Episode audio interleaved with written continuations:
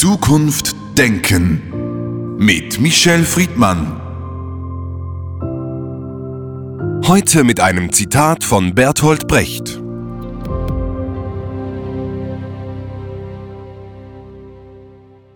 Der große Sport fängt da an, wo er längst aufgehört hat, gesund zu sein. Michel Friedmann, vor einigen Wochen hat das Internationale Olympische Komitee eine Empfehlung abgegeben, dass Russland und der Belarus an internationalen Wettkämpfen teilnehmen soll und nicht ausgeschlossen werden sollte. Viele hat das überrascht, es gab sofort scharfe Reaktionen. Lassen Sie uns mal allgemein beginnen. Wie sehr soll in den Sport, in die Wettkämpfe die Politik mit einfließen? Also Sport ist Politik, Macht, Geld, Prestige. Die äh, Staaten gerade bei äh, Olympia oder bei äh, FIFA-Spielen treten ja im Namen der Länder auf. Also es tritt Deutschland auf, es werden Fahnen von Israel gehisst. All das, was wir an den großen politischen Spektakel erleben, ist immer eine Symbiose zwischen Macht, Geld, Sport und Politik. Und wenn wir uns ein wenig in die Geschichte bewegen, wir könnten jetzt natürlich die berühmten Olympischen Spiele in Deutschland nehmen, aber vielleicht nehmen wir jetzt mal diesen Boykott 1982 der Moskauer Spiele, der ja erstmals so ins Bewusstsein gerufen hat, dass man auch etwas erreichen kann, indem man Sportanlässe boykottiert. Äh, ich will noch mal grundsätzlich werden und das ist in den letzten Jahrzehnten unerträglich gewachsen.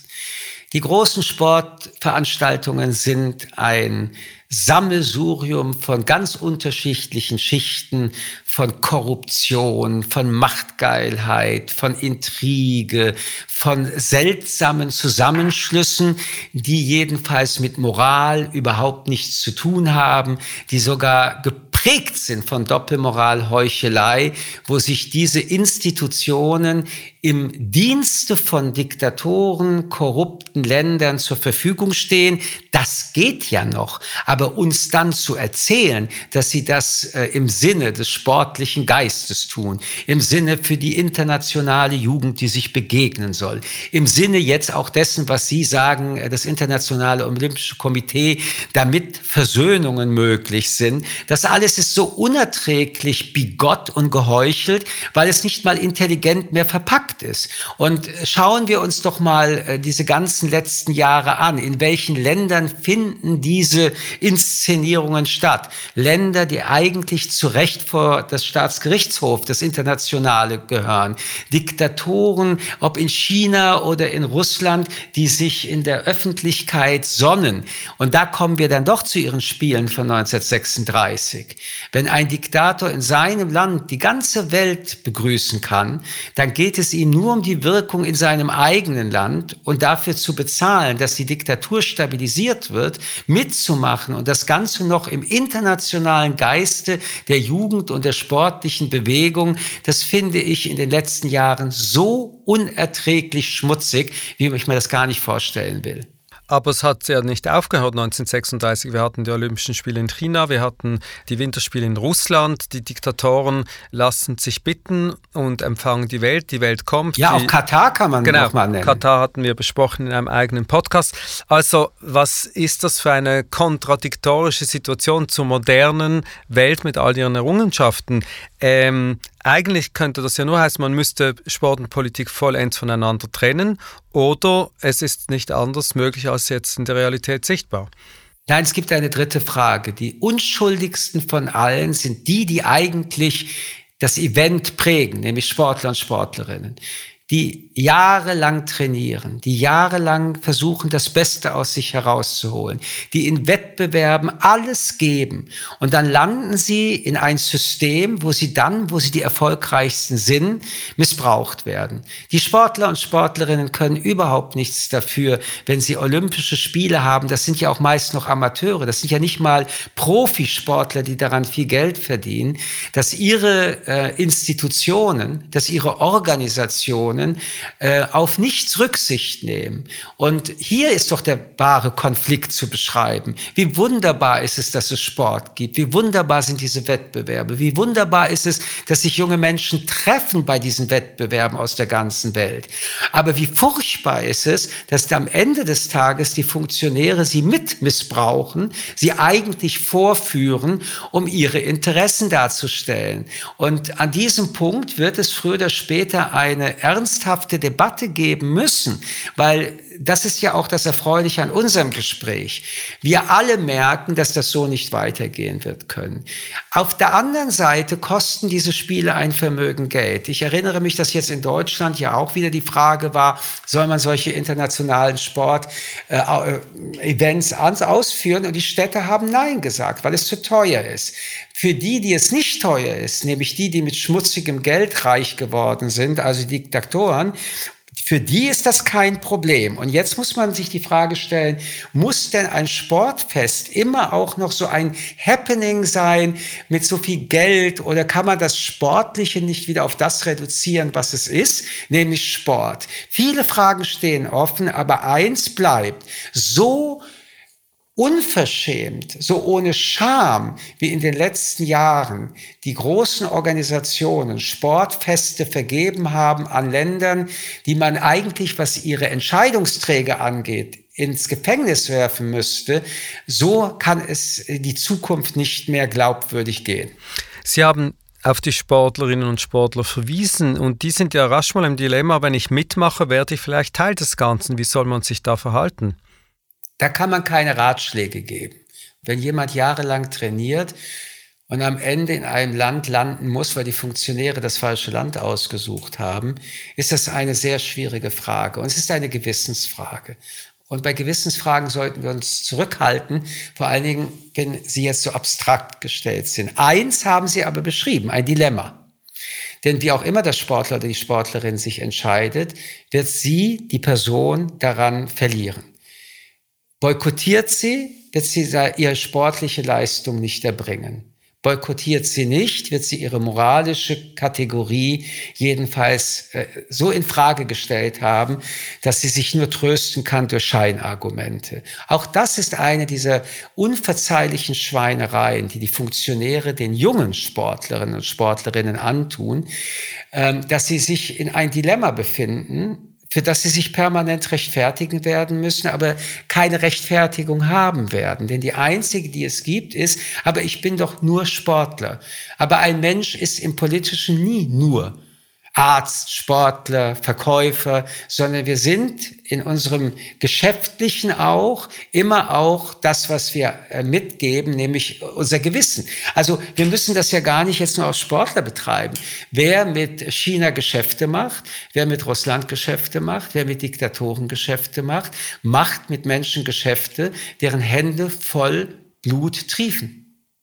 Lassen Sie uns vielleicht noch ein Wort zur Schweiz verlieren. Das Internationale Olympische Komitee wie auch die FIFA, die beiden größten Sportverbände, sind in der Schweiz ansässig, teilweise steuerbefreit. Viele andere Staaten haben schon politisch interveniert gegen diese Organisationen. Man hat gesehen, dass auch Intervention im Falle der Tour de France als Doping im Spiel war, nutzt. Äh, Medienboykott und alles andere hat gewirkt. Äh, die Schweiz verhält sich wie immer in diesen Dingen sehr zurückhaltend. Was finden Sie, haben solche Staaten, rechtsmäßige oder rechtsstaatliche demokratische Staaten für eine Verantwortung im Umgang mit solchen Verbänden? Also Sie waren ja jetzt gerade etwas äh, unterbrochen. Sie wollten wieder mal sagen, die Schweiz verhält sich neutral. Dieses Wort ist wahrscheinlich für die Schweiz erfunden worden. Es ist ja kein Zufall, dass diese Organisationen in der Schweiz sind. Wo, wenn nicht in der Schweiz, könnte man sich so wohlfühlen, wenn man so viel schmutzige Wäsche waschen müsste und nicht waschen muss, weil man ja in der Schweiz ist. Diese Pause in Ihrer Antwort ist deshalb interessant, weil die Schweiz gilt ja auch irgendwo als Vorzeigedemokratie, jetzt nicht wegen ihrer Neutralität, aber als direkte Demokratie. Selbst das führt nicht dazu, dass eben FIFA und Olympisches Komitee in dieser Art und Weise, wie sie vorgehen in den letzten Jahren in der Schweiz, unmöglich sind. Das nein, heißt, Sie verwechseln jetzt, nein, Sie verwechseln jetzt gerade zwei Ebenen. Die Schweiz ist ganz klar und eindeutig eine Demokratie. Übrigens eine sehr spannende, weil sie diese direkte Demokratie ist. Das, worüber wir reden, ist nicht eine Frage der Demokratie, sondern der Haltung einer demokratischen Bevölkerung zu sich selbst, zu ihren Interessen, zu anderen und vor allen Dingen zum Geld. Und Geld ist das Stichwort für genau diese Sportverbände. Sie haben es erwähnt zu Beginn, äh, Korruption, Intransparenz etc. etc. Nochmals zurück zur Frage, muss politisch etwas getan werden, dass eben hier höhere Auflagen bestehen, dass das nicht mehr möglich ist, dass eben nicht mehr zugeschaut werden kann, wie sozusagen in aller Öffentlichkeit schamlos mit dem Sport, aber auch mit der Politik umgegangen wird? Sprechen wir mal konkreter vom Fußball. Das Fußball äh, Spiel ist heute nichts anderes mehr als eine Kommerzmaschine. Sie ist zu der geworden, weil eben durch Senderechte internationale auch äh, Spiele, die in der ganzen Welt übertragen werden, dazu parallel äh, unglaubliche Werbegelder bezahlt werden. Die Maschine des Fußballs lebt von der Werbung, sie lebt vom kommerziellen, sie lebt von der globalen äh, Interessenlage und sie schaffen immer wieder neue Ideen, um neue Töpfe zu erobern. So, das ist an sich nicht etwas Beklagenswertes, aber es wird dann beklagenswert, wenn eben die FIFA oder andere Organisationen anfangen, dann auch noch Entscheidungen zu treffen, die dann doch politische Konsequenzen haben. Aber jetzt wird die Sache sehr schwierig für die Politik. Versuchen Sie doch mal als Politiker oder Politikerinnen dem Fußball auf die Füße zu treten. Sie treten damit Millionen ihrer Bürger und Bürgerinnen auf die Füße. Und so gesehen muss man auch sehen, dass dieses äh, Sportmarketing und diese Sportorganisation eine unglaubliche Macht erreicht haben. Und sie sind ja auch beweglich. Sie müssen ja nicht in Deutschland oder in Europa ihre Spiele spielen. Aber jede Mannschaft, auch jede deutsche Mannschaft will dabei sein, weil noch einmal, wir reden hier von einem Milliardenkarussell. Das zu unterbrechen wird sehr schwierig sein. Was aber unterbrechbar sein wird, ist die Auseinandersetzung der Moral, der Mindestmoral, wir reden doch hier schon nicht von Moralismus, der Mindestmoral, dass beispielsweise, solange zwischen der Ukraine und Russland Krieg ist und die russische Regierung diesen Krieg in Gang gesetzt hat, dass man Russland als Teilnehmer der Spiele boykottieren muss und nicht zulässt. Man kann die Paradoxie dass man auch als internationale Gemeinschaft sich entschieden hat, dass Russland einen Angriffskrieg betreibt und deswegen Hunderttausende Menschen sterben. Nicht kompensieren mit dem Hinweis, aber im Sport wäre es doch gut, wenn die jungen Leute sich treffen. Das ist sowohl sportlich, moralisch als auch politisch nichts anderes als ein falsches Signal. Die Motivlage derjenigen, die das wollen, das äh, möchte ich jetzt nicht ergründen, aber ich glaube nicht, dass es die Völkerverständigung ist. Es ist nicht die Völkerverständigung und Sie haben erläutert, wie Sport verpolitisiert wird und auch missbraucht wird.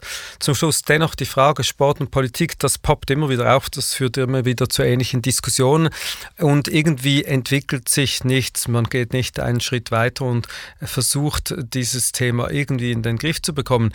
Also werden wir wahrscheinlich in zehn Jahren wieder darüber sprechen müssen, dass sich nichts geändert hat.